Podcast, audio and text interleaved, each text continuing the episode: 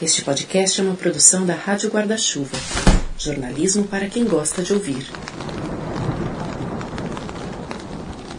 Oi, eu sou Juliana Dantas. E eu, Renan Suquevicius, e esse é o Finitude, terceiro episódio da nossa nova temporada, sétima temporada agora, também em vídeo. Uhum, para você que está chegando agora, a gente está em áudio nos principais tocadores, já são mais de 90 episódios, Deezer, Orelo, Apple Podcasts, Amazon Music, Spotify. Você consegue encontrar bastante conteúdo por lá, mas agora a gente está também aqui no YouTube. Quer ver nossa carinha? Passa lá no YouTube. Finitude Podcast é o nosso canal, você pode se inscrever, ativar o sininho, comentar e compartilhar o episódio. Certamente vai ter alguém que está bastante interessado nessa discussão. No episódio de hoje, a gente vai falar sobre um diagnóstico do qual eu mesma faço parte das estatísticas. A gente vai saber como lidar com transtorno de ansiedade. Bom, e aqui no Finitude você sabe, a gente traz sempre os melhores, as melhores especialistas para tirar suas dúvidas nossas também sobre os assuntos relacionados à saúde mental. Eu também tô. E a gente está aqui no estúdio com o Marcos Aguirre, psiquiatra da Unifesp. Muito obrigado por ter vindo ao estúdio do Finitude. Bem-vindo, obrigada. Eu queria já começar a, a perguntar sobre as diferenças entre as ansiedades se é possível a gente dizer assim, uma ansiedade natural, né? uma ansiedade por uma entrevista de emprego, tem um é, show no fim de semana. Uma viagem para fazer, pegar avião, morro de medo de avião, fico com ansiedade. Isso é uma ansiedade normal, né? O que, que é uma ansiedade normal? O que, que é uma ansiedade, é, é, um transtorno de ansiedade generalizado? O que, que é a doença e o que, que é uma ansiedade comum? Sim. A gente costuma falar de ansiedade quando tem uma interferência na rotina no funcionamento. É, por exemplo, se a gente for falar da questão de diagnóstico, assim, mais cartesiano, por exemplo, né? Uhum. É, tem que ser uma ansiedade, uma preocupação excessiva é, durante seis meses. Se a gente pega o manual diagnóstico da Associação Americana, né? Por causa de um evento ou, ou recorrente? Sem estímulo específico. Ah, é, geralmente é sem estímulo específico, quando a gente fala de ansiedade, né? Mas uh, tem um grupo de sintomas que eles uhum. elencam, né? Uh, tem irritabilidade, fatigabilidade, uh, dificuldade de concentração, perturbação do sono, e além disso, e, é, tensão muscular, sintomas físicos associados. Então, se a gente pegar no manual, tem essa uhum. questão dos seis meses. No consultório a coisa muda um pouco, né? Uhum, Sim. Eu falei no, no começo, né, que é, estou dentro das estatísticas, porque tenho meu diagnóstico desde o comecinho de 2019. E eu me coloco aqui porque eu acho que é importante a gente, quem tem condições de falar abertamente sobre o próprio diagnóstico, acho que é um jeito de a gente buscar desmistificar, naturalizar, né, levar uh, para a mesa do bar, na rua, na chuva, na fazenda, né? Enfim. e quando eu pisei pela primeira vez no consultório da minha psiquiatra, a doutora Ana Maria Amo, beijo, não troco, se ela quiser me dar alta, eu não, não quero. É, eu achava que eu estava com depressão. E aí ela me ouviu longamente e, para minha surpresa, veio aí um transtorno de ansiedade generalizada. E eu percebi que vários dos sintomas estão numa caixinha e estão na outra. Tipo aquele diagrama que tem uhum. né, a, a, alguns sintomas convergentes. É, em que medida esses diagnósticos, tanto de depressão quanto de ansiedade, se cruzam e se diferem? É, é com, muito comum ter depressão e ansiedade comórbidas. Acho que na psiquiatria em geral. É, é difícil, às vezes, achar um paciente com um diagnóstico só é, uhum. à medida que você vai acompanhando, fazendo o segmento. Né? A, a questão da depressão e da ansiedade é que geralmente a ansiedade a gente pensa mais nas que, é, o, a depressão no caso a gente pensa mais na questão do humor né uhum. fica aquela questão de tristeza que perdura aquela tristeza duradoura é, questão de perda de interesse em geral na vida né uma apatia. Sim, pode ter uma apatia associada, né? Uhum. A ansiedade, é, a gente pensa mais nessa questão de tem alguma coisa que pode acontecer. Você vai antecipar alguma coisa, você vai, é, por exemplo, tem uma paciente minha que ela chegou e falou assim, olha, tem, não sei se você tá entendendo, mas tem horas que a minha cabeça ela fica assim, tá, tá, tá, tá, tá, tá, tá, tá, tá, porque ela falava do pensamento acelerado mesmo. Uhum. E que, por exemplo, tem uma tendência a cata catastrofizar algumas coisas, Uhum. né? E... É nesse episódio que eu choro ou que eu vou rir compulsivamente. Eu não sei se tá dando pra ver, o olhinho já tá cheio d'água, mas. É, isso afeta diretamente as nossas relações, né? Pessoais, de trabalho, porque é quase que um outro jeito de ver as coisas, né? Um jeito diferente do restante. Uhum. Isso tende a dificultar os relacionamentos, né? Sim. É, por exemplo, a depressão, ela pode evoluir para sintomas ansiosos. A pessoa pode ter uma ansiedade depois. Quem é ansioso pode ficar deprimido também. Então, tem uma convergência. Um combo bacana. Sim, sim.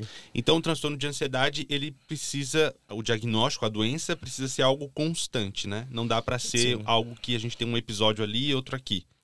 É uma interferência na rotina é, que se estende. É, por exemplo, a pessoa manifesta essa preocupação, é, tem dificuldade para dormir, e aí quando acorda ah, não consegue organizar muito bem a rotina. É, calma.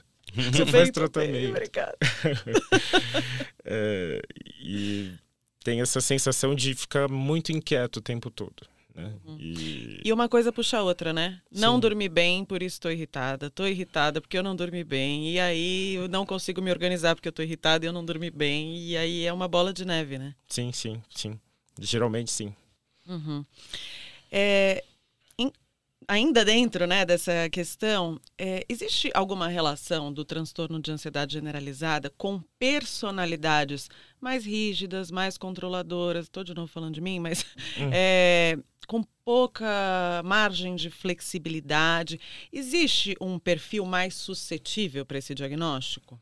É, tem essa questão, né? Por exemplo, se a gente fala de uma rotina de trabalho, é, se alguma coisa não dá certo, é aquela bola de neve que você, que você falou.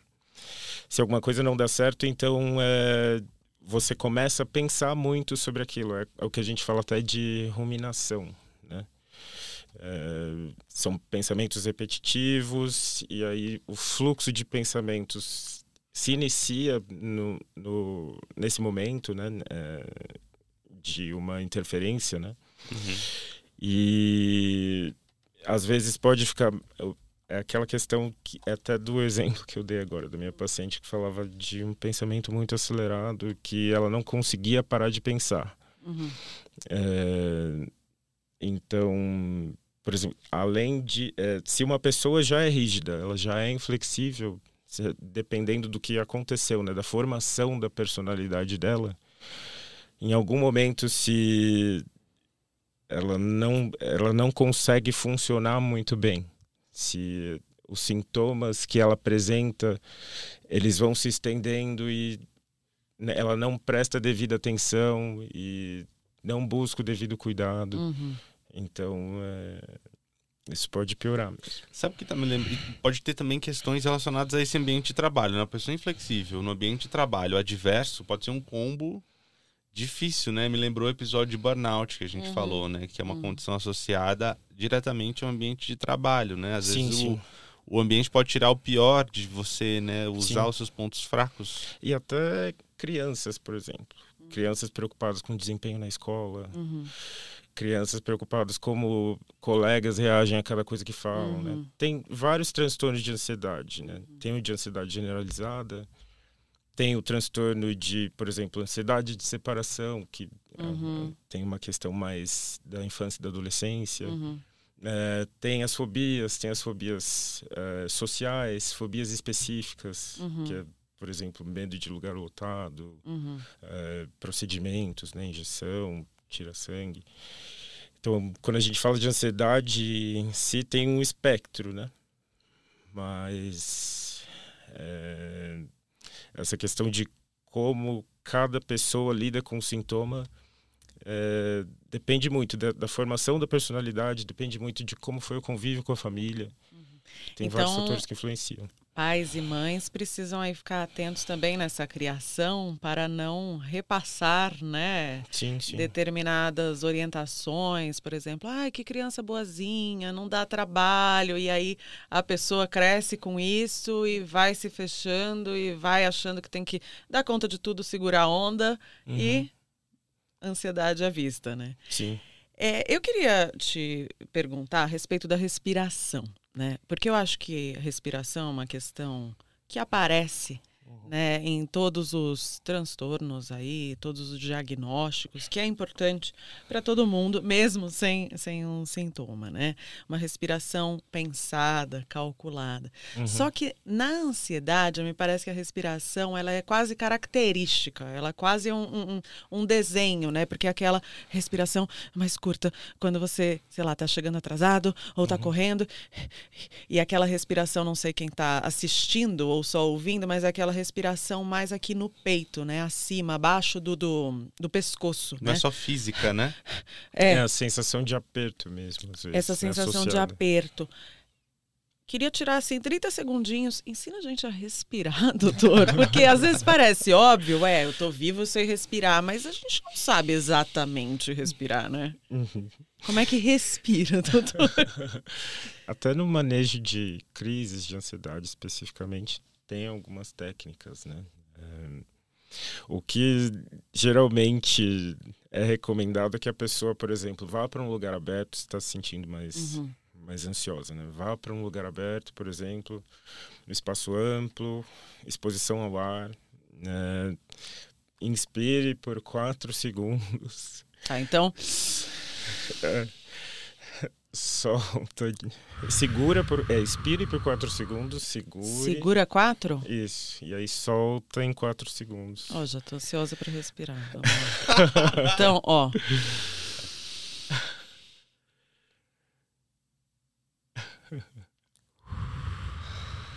Até eu vou fazer. Tá? Vai, vamos lá. Vamos lá, doutor. Vamos lá. Mãos, vamos juntos nessa. Coloque o seu copo d'água. Mentira. É. Né?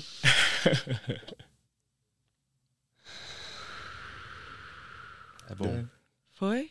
Calmou? Ó. Calmou. Ó o silêncio. Você tá tranquilo agora? o ouvinte dormiu. Né? Acorda, ouvinte! Acorda, menina! Nem Ana Maria Braga, né? É. Vamos lá, Rena. Bom, mas falando sério, voltando a falar sério agora. Estávamos falando sério. É, está, né? É que eu dei uma de Ana Maria agora, mas. É, como é que a gente diferencia a ansiedade de uma euforia? Uma questão assim, por exemplo, que a gente fala mais de uma alteração de humor, né?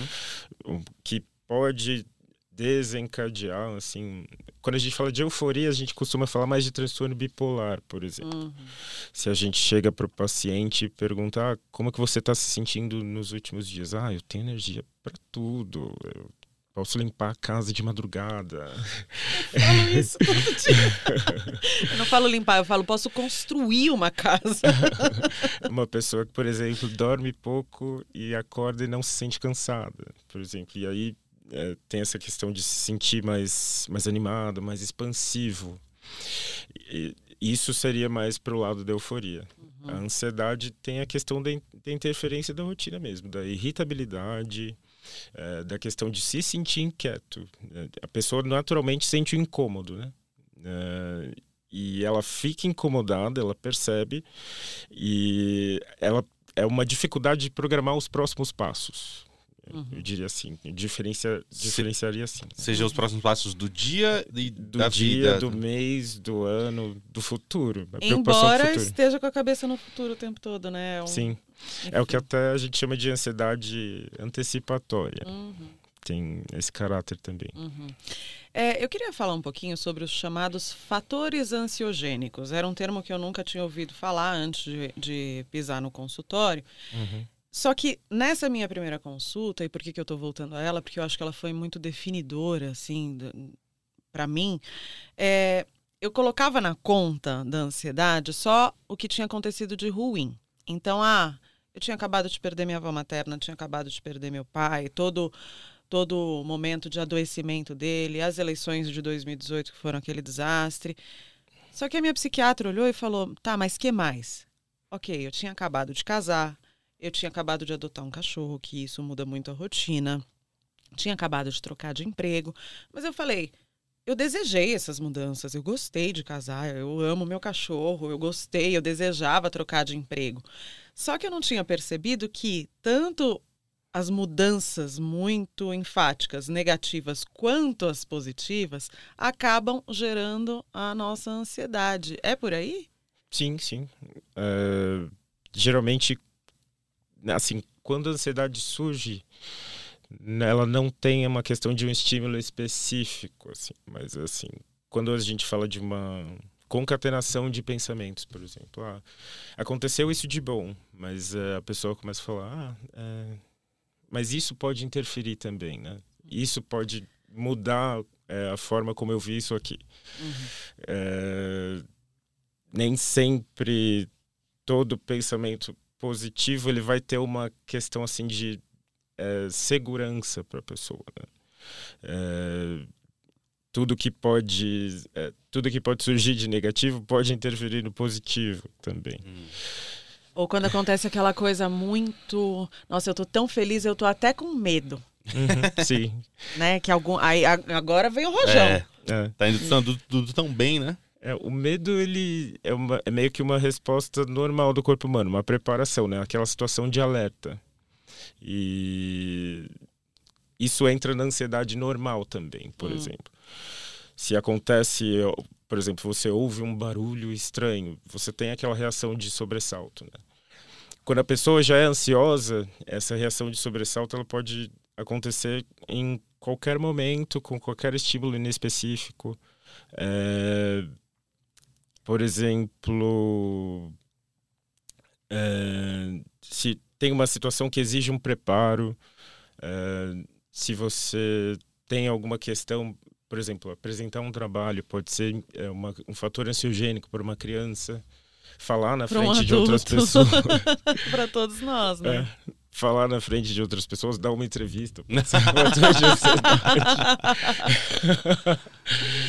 e como é que se faz o diagnóstico de ansiedade? Você falava há pouco sobre vários tipos de ansiedade, né? Como uhum. é que uhum. se identifica isso e começa a, se, a fazer um tratamento? É, é importante até uma psicoeducação, por exemplo. Quando uma pessoa se sente, por exemplo, inquieta, se sente irritada, falar, ah, mas é, por que isso aconteceu? Buscar procurar algumas respostas simples até. Isso está acontecendo faz tempo, faz dias que eu estou assim. É, se começa a interferir no sono, se começa a interferir na rotina, é, até questões de esquecimento, dificuldade de concentração. É, é uma aconteceu alguma coisa que justifique ou já está se estendendo, já não é uma, uma questão normal. Né? Uhum. Eu acho que tem uma coisa de quando a gente sabe que determinados funcionamentos é, fazem parte de um conjunto, ajuda que a gente se identifique e também se coloque no mundo, né? Então, uhum. assim, eu tô irritada, eu tô procrastinando, mas não é minha personalidade, eu não sou incompetente, eu tenho aqui uma coisa, é, um diagnóstico, né? Eu acho que quando a gente encontra um diagnóstico, pelo menos para mim foi libertador, porque eu olhei para aquele conjunto de coisas que estavam acontecendo e falei, ah, então é isso aqui, eu compartimentei uhum. e acho que mais do que a própria medicação, ouvir o nome, né? Esse é o diagnóstico, é isso aqui que você tem, a gente vai lidar com isso. Acho que dá uma sistematizada. Sim. É, por que, que você avalia que existe um certo receio de algumas pessoas de entrar num consultório e saber o nome do que tem? É, tem uma questão muito grande de estigma com é, questões de saúde mental. É, até o, o, acesso à saúde mental é uma questão que se questiona hoje, né? É, ah, nossa, foi no psiquiatra. Uhum. Uma, é uma questão assim de é, diálogo muito grande que influencia. É... Ah, é um médico de louco. Uhum. Querer me dar ah, remédio. Na minha época, amo na minha época. Na é. minha época não precisava disso. Essa geração é cheia de frescura. Né? Uhum. E é, é, importante sempre é, avaliar se por exemplo, a opinião de outra pessoa vai interferir no, na forma como eu vou guiar minha vida ou não, né? E se, por exemplo, eu estou me sentindo mal, é, eu devo falar com alguém, pelo menos, né? Alguém de confiança. Se é, é vai chegar no âmbito de ir até um psiquiatra, é, aí a gente observa o tempo, né? A gente é, ver o quanto isso está se estendendo também. Né? É, e a pessoa precisa estar preparada também para ouvir, né? Essa uhum. pessoa de confiança. Por isso é, essa coisa da educação psicossocial. Psico... Psicoeducação. Psicoeducação. É, porque não adianta nada você falar com alguém que você confia, a pessoa falar, ah, você precisa orar mais, você precisa ter mais fé na vida, você precisa. Que isso, você é tão bonita, você tem tudo, você tem saúde. Tem emprego, tem um monte de gente desempregada. É, tem gente passando fome e você reclamando. É, essa questão de juízo de valor mesmo, né? Uhum. É, isso. Grande clássico. Sim. É, você falou muito aqui em irritação como um sintoma de ansiedade. Isso nunca tinha me ocorrido. Uhum. É, porque a gente sempre pensa na, na coisa da respiração. Ô, amigo, quanto tempo você convive comigo? você sempre pensa na coisa da, da, da correria, da pessoa a, a, se atropelando nos processos, mas nunca no processo de irritação. Esse processo de irritação, ele vem porque a pessoa se dá conta de que ela está ali submersa naquilo tudo? Ou de onde? O que se explica esse sintoma? É, é geralmente a questão de rendimento mesmo influencia uh, a forma a questão de autoavaliação uh, a forma como uma pessoa se vê desempenhando suas funções normais uh, ou até interação mesmo dificuldade de interação e até pensando na, na pandemia foi um fator que influenciou muito é, a forma como a gente se isolou, a forma como a gente teve que se observar mais. É, e depois essa questão de ressocialização, é, a forma como você teve que analisar como você montava uma frase, é, a forma como você observava o ambiente e, e via, ah, nossa, é, talvez é, retomar a vida social seja uma questão de, de é... Ansiogênica também? Sim, sim, sim. Uhum. E a, a, eu acho que também tem essa questão, né, de autoavaliação muito importante, de você ficar alerta a tudo que está é, te circulando, uh, a forma como você lidou com o seu dia, a forma como você organizou sua, é, sua rotina, a forma como você desempenhou determinada tarefa, ou até se alguma pessoa falou é, mal de você ou alguma pessoa te depreciou. Então, são vários fatores né, que podem deixar você mais irritado. Né? Uhum. É engraçado porque eu, particularmente, lidei muito bem com isolamento. Eu tenho mais dificuldade de sair de uhum. casa.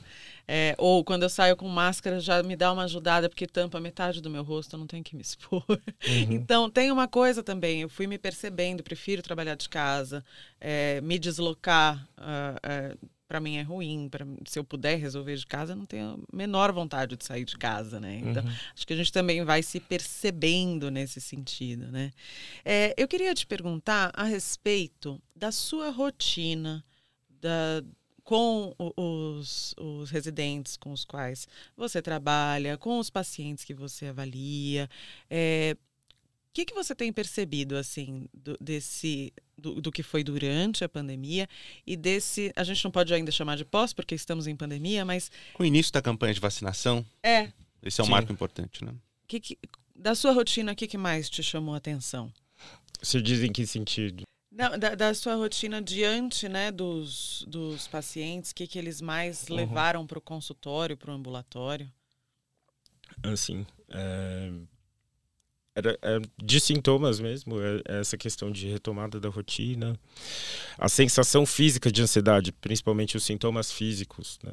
é, é uma questão que costuma aparecer bastante, a sensação de angústia, de aperto no peito, taquicardia, sensação de que vai colocar a cabeça no travesseiro e aí a cabeça não para, né? Os pensamentos não param.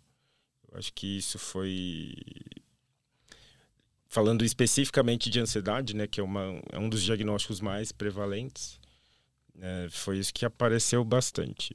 O que, a forma de como era a rotina no pré-pandemia e o pós-vacinação, né? Uhum.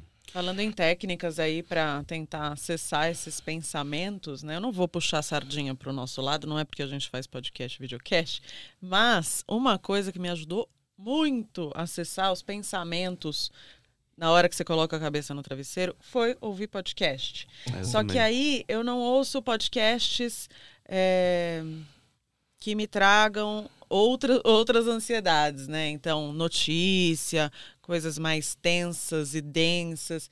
Eu gosto, por exemplo, de ouvir o É Noia Minha da Camila Frender, o Não Inviabilize da Deia leves, né? Freitas, né? uhum. que eu adoro. Às vezes até episódios que eu já tinha ouvido antes e que eu poderia ouvir com menos atenção, uhum. né? Poderia uhum. servir justamente para relaxar. É, é, que você vai pensando em outras coisas, você centra a sua atenção em outra coisa, né? Uhum. E aí, adormecer com essas vozes, assim, já, já me deixa bem tranquila. É, sim. Tem até um estudo que saiu, é, o dado de que o número de mortes da pandemia deixa, é, foi associado a, uma, a um aparecimento de sintomas depressivos, ao aparecimento de sintomas ansiosos em maior hum. gravidade. E se a pessoa ligar a TV e ver ali, ah, hoje foram tantos mortos. Uhum. Né? Isso era um fator desencadeador de ansiedade, por exemplo.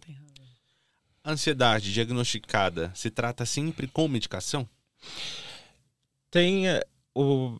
Eu acho que a melhor alternativa, no caso, por exemplo, é medicamento aliado à psicoterapia. Se fosse para eu fazer uma hierarquização, talvez a psicoterapia seja um, o primeiro passo, né? Primeiro não, segundo. primeiro é psicoeducação mesmo. Uhum. Saber como os sintomas aparecem, saber como isso vai, é, como isso influenciou na sua rotina até o momento e aí depois psicoterapia e, se necessário, medicamento.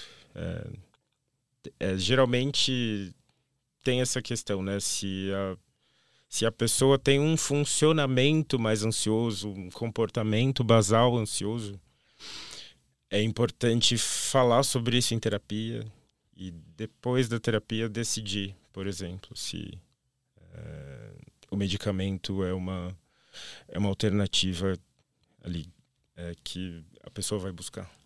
Chá, floral, respiração, essas coisas ajudam. O que, que é balela, o que, que funciona? Meditação. Meditação.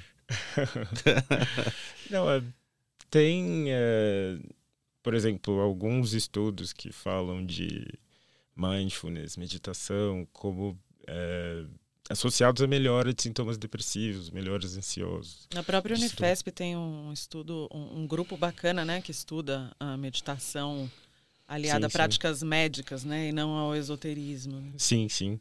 Uh, tem estudos que falam, por exemplo, de dieta mediterrânea associada a melhora de sintomas. Uh, eu acho que cada pessoa se adapta uh, a um tipo de prática, né? Por exemplo, se usar floral não funcionou, é, por exemplo, tem outros tipos de abordagem. É, mas é, sem, é, é, eu acho que é sempre válido a pessoa procurar mudanças de hábito de vida, procurar bem-estar. Uhum. Por exemplo, é, atividade física, meditação, é, lazer, uhum. É, socialização mesmo. Então, estão associados a melhora. Agora, se você ficar só no floral, só na meditação e esquecer que é uma questão que precisa ser levada para o médico, né? Uhum. É, pode ser que as coisas se compliquem, né? Então, qual que é o risco de fazer um tratamento errado ou insuficiente para a ansiedade?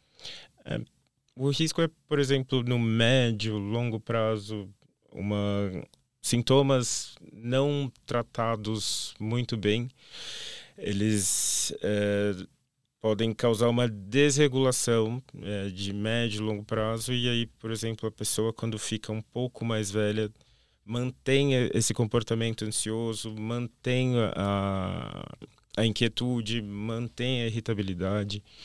Isso está associado, a, por exemplo, a um fardo da doença, né?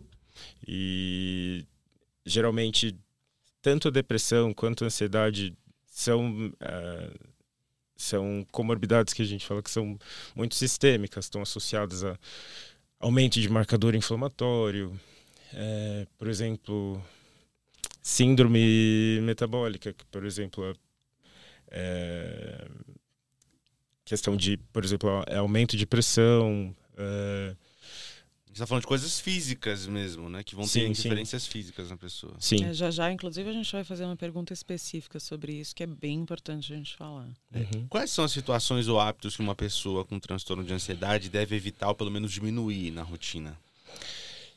Tem algumas questões, por exemplo, consumo de café. Ah, doutor. Ah, suspende, pega a caneca ah, da Juliana. Não, gente, aí não tem condição. o café bebidas estimulantes, por exemplo, energéticos, são ansiogênicas, né? É, café afeta o sono. Café pode te deixar mais irritado, pode te deixar mais acelerado, ainda mais se uma pessoa, por exemplo, é, até um paciente chegou um tempo atrás e falou assim: Ah, não, eu tomo uns oito copos de café. Misericórdia. de manhã. Que absurdo, todo mundo sabe que o certo são dez. É. daí, ele, daí ele falou: Ah, não, eu chego no fim do trabalho, eu tô aqui batendo pé, né? Eu tô aqui embaixo, ó. Daí ele falou: Eu acho que eu tô bem ansioso. Daí eu falei: Ah, e o café que você toma? no. É um, é um fator que pode influenciar como você leva o seu dia, por exemplo, pessoas que tomam café à noite. É... Eu não sei do que você está falando. Podem ter mais dificuldade para dormir. É... Então, geralmente, é, bebidas estimulantes, né? Cafeína, principalmente, até chá preto à noite pode afetar o que a gente fala que é a higiene do sono, né? E Além disso. Levar trabalho para casa, se, caso você não esteja em home office, né? Mas levar trabalho para casa, não respeitar os próprios limites, por sim. exemplo. Sim, sim. Tudo é, isso. Né? É, é aquilo de. Muita gente hoje em dia também trabalha mais em casa, né? Acho que teve uma readaptação de alguns setores, né? Mas é importante separar esse momento e ter esse ambiente bem demarcado, mesmo que você trabalhe em casa, né? E os horários bem estipulados. Bom, vamos para algumas perguntas que vieram da internet, da rede. Da, da web? Da web. a Ju perguntou no Twitter que é, perguntou, né? O que vocês sentem e o que é o pior no transtorno de ansiedade generalizada? E aí, o que, que veio? Tivemos algumas respostas, viu? O Guilherme Andretta falou: sono péssimo, focar no que está dando errado e não no que está dando certo. Síndrome do impostor. Uhum. Aí eu falei, mas Guilherme, por que, que você está me descrevendo? Ele falou, meu Deus, então eu sou um impostor. aí ele falou, é, e aí eu quero te fazer uma pergunta em cima desse comentário. É, uma pessoa ansiosa, ela pode ser confundida com uma pessoa pessimista? Uh, tem a questão da, daquilo, né, de da ansiedade antecipatória, da catastrofização de algumas coisas, quando a ansiedade entra nesse território patológico, né? Não tem uma coisa de se cair do chão não passa? Porque assim, eu não vou esperar nada, porque se eu esperar eu posso tomar um tombo. Uhum. O segredo é a redução de expectativas. Tem, tem isso? É, geralmente na ansiedade a expectativa ela se associa a essa questão de ameaça até, que eu falei antes. Algo vai acontecer, né? E é como se a pessoa tivesse que estar preparada sempre. É, geralmente pode estar associado a uma questão pessimista, mas é, geralmente eu, eu diria que é mais até essa questão de um preparo para uma ameaça do que um pessimismo. É, é, o pessimismo ele se associa mais geralmente, por exemplo, a um sintoma depressivo, é, a gente fala de autoestima baixa, uma ideia mais de desvalia mesmo, né? Questão de questão de imagem pode ser importante também, é, de autoimagem, né? Autoavaliação. E a ansiedade ela pode estar associada, mas assim, não é necessariamente obrigatório que uma pessoa é, pessimista seja ansiosa. Perfeito. Tem uma pergunta, um, um, caso com uma pergunta nossa aqui que me chamou muita atenção porque foi uma palavra nova, nunca tinha lido, que é despersonalização. A Tatiana, ela diz, a pior coisa que já senti. E ainda bem que foram umas duas vezes.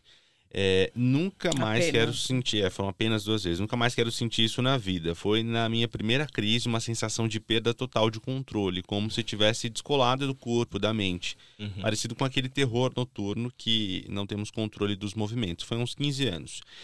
É, sigo em tratamento, meu filho também tem, enfim, nossa experiência é que saber do que se trata é o maior dos confortos. E aí a pergunta é: o que é essa despersonalização? Né, que ela menciona, esse conjunto de sintomas continua dentro do transtorno de ansiedade ou já é um outro diagnóstico, tipo síndrome do pânico? É, é, geralmente, se a gente pensar lá no manual, naquele sistema cartesiano uhum. que eu falei antes, é, despersonalização e desrealização são é, dois sintomas que entram no transtorno de pânico. É, tem essa, esse especificador do, do ataque de pânico, né? Por exemplo, da crise, que é uma crise súbita que acontece em alguns minutos. É... Que parecem meses. Sim, que é difícil de, de, de controlar, né? E despersonalização é essa sensação de se descolar do corpo, né? Por exemplo, é como se você estivesse se observando de fora. Isso pode acontecer durante um de um, de um ataque do pânico. E, e desrealização é a sensação de que os arredores não são reais, de que está tudo muito etéreo e aquela sensação de alerta. Né? E geralmente outros transtornos psiquiátricos também são associados a essa a esse critério, né, esse sintoma. Mas uh, quando a gente fala de despersonalização, é mais comum isso estar tá associado a um, a um transtorno de pânico, a uma crise de pânico, do que uma ansiedade basal ali, não tratada, que é, a pessoa é, percebe o quanto está fazendo mal. Né? Uhum. É, vou trazer aqui duas pessoas que fizeram comentários mais ou menos semelhantes. Vou fazer uma pergunta aqui, dois em um. O Pedro Omori falou que o pior do transtorno de ansiedade dele é quando ele acorda com palpitação e dor no peito. E o Tiago Barizon ele falou: Eu sou diagnosticado e tratado, viva a ciência. É, para mim, o pior era taquicardia e a falta de controle. Eu não conseguia ficar parado, andava em círculos pelo quintal de casa. Ansiedade e depressão juntos não foi e não é fácil. E aí eu te pergunto: em que medida o transtorno de ansiedade gera sintomas físicos no nosso corpo? E mais do que isso, como que a gente não confunde um sintoma? É, que pode ser de ansiedade, depressão, síndrome do pânico, outra questão de saúde, com algo que pode ser uma urgência, tipo um infarto, corre para emergência. E aí? É, é até importante, se a pessoa tiver com esses sintomas, é, por exemplo, uma crise que não passa, associada a dores, sensação de taquicardia, é, até parestesia, né? Que a gente fala que é o formigamento. Formigamento na mão. Sim. Dificuldade para respirar. É... Se for uma questão que está se estendendo e é, é importante procurar um serviço médico mesmo. É, até para descartar algumas causas que a gente fala que são causas é, mais orgânicas, por exemplo, uma questão cardiológica. É, e aí, por exemplo, vá, é, faz um eletrocardiograma para ver se está normal. É muito comum, sim é muito comum, na verdade, a pessoa está tendo uma crise de ansiedade, vai num serviço médico, faz o eletrocardiograma, o eletrocardiograma está normal, e aí depois é, faz exames de sangue, é, toda aquela triagem específica, os exames normais, e aí no fundo era uma crise de ansiedade. E é importante descartar outras causas, né? Uhum. É, é, é, outra forma de chegar no diagnóstico também, na tá verdade. Certo, tá certo. Vamos para as nossas perguntas ping-pong. Estamos nos encaminhando para o final deste episódio. Tem uma frase muito comum que o pessoal diz que a depressão é o excesso de passado e a ansiedade é o excesso de futuro. Até que ponto isso é verdade? É. é a depressão ela, ela tem essa questão né, de é, avaliar quanto a autoestima é importante, o quanto é, a tristeza está influindo. Então, de certa forma, ela se liga mais às questões do passado. A ansiedade tem essa questão de é, esperar algo que está acontecendo, né? Ficar naquela é, posição de alerta, aquela questão antecipatória, antecipar muita coisa, prever ameaças, é, tentar cuidar de tudo para que tudo fique perfeito. Pode ser uma associação assim que ajuda a explicar. Que ajuda a explicar. Uhum. Tratamento para transtorno de ansiedade geralmente tem começo, meio e fim ou pode ter manutenção para o resto da vida? É, tem casos e casos. É, se a gente for pensar é, o uso de antidepressivos, por exemplo, é, quando a pessoa chega a ter uma estabilidade, é, num patamar de estabilidade, né? sem sintomas, sem interferências tão grandes na rotina, é, a gente tenta manter um ano sem novas crises, um ano sem é, remissão, sem recaída dos sintomas, né? Desculpa. E, e depois desse um ano, por exemplo, a gente começa a pensar no desmame, né? É, tirar o antidepressivo aos poucos e reduzindo é, gradualmente. Mas tem casos de pessoas que, por exemplo, você começa a fazer o desmame e ela volta a ter novas crises, então esse tratamento tem que ser conversado, né? É, sempre acompanhamento é, com psiquiatra, até cessar o uso do medicamento por conta própria também influencia bastante. Não é. tem ansiedade para desmamar do remédio logo. Sim, sim. Lá, tem algum truque para a gente quebrar os ciclos de procrastinação que muitas vezes o transtorno de ansiedade causa? Tem essas questões cognitivas, comportamentais, que até é uma das principais abordagens né, para transtorno de ansiedade. É, reconhecer o que determinado estímulo causa num, é, num dia é, reconhecer o que, é, por exemplo. Os gatilhos, né? Sim, sim, sim. Reconhecer gatilhos específicos como prejudiciais ou não para potencializa potencialização de alguns sintomas. É, eu acho que a psicoterapia é uma abordagem fundamental nessa parte também. Uhum. Fatores genéticos influenciam para que alguém tenha transtorno de ansiedade? Sim, é, todos os transtornos psiquiátricos, na verdade. Uhum. É, tem alguma questão de genética, até de herdabilidade, que a gente fala, né? E é sempre importante, quando a gente senta com o paciente e faz a primeira consulta, perguntar se alguém na família já teve ansiedade ou qualquer outro diagnóstico é, geralmente é, é, envolvido, sim. Mas você falou do café, uhum. quando a gente fala de álcool e outras drogas, qual a influência disso na ansiedade? Geralmente é importante descartar um padrão de uso nocivo de substâncias. Uh, o quanto é necessário para a pessoa buscar uh, o, o consumo de álcool, uh, quanto o fator de dependência de substâncias está influenciando na rotina. É, tem a, as drogas estimulantes, geralmente, por exemplo, é, café é uma, é uma droga uhum. estimulante. É, tem as categorias de drogas é, sintéticas, MDMA, êxtase, são substâncias que desencadeiam reações que a gente fala que são adrenérgicas, né? Então, por exemplo, sudorese, palpitações, taquicardia. É, então, é, são fatores que influenciam na apresentação de quadros de ansiedade ou até de crises, por exemplo. Marcos Aguirra, psiquiatra da Unifesp, muito obrigado por participar do Finitude. Até uma próxima. Obrigado, gente. Foi uma honra ser convidado. Foi um prazer te receber aqui, doutor. Até a próxima. Até. Bom, essa conversa com um profissional capacitado não substitui uma consulta. Se você tem alguma questão de saúde mental, ansiedade, qualquer outra questão de, de, de saúde mental, procure por ajuda profissional. Ah, mas Ju, tá caro, é muito elitista falar em psicólogo, psiquiatra, não é todo mundo que tem acesso.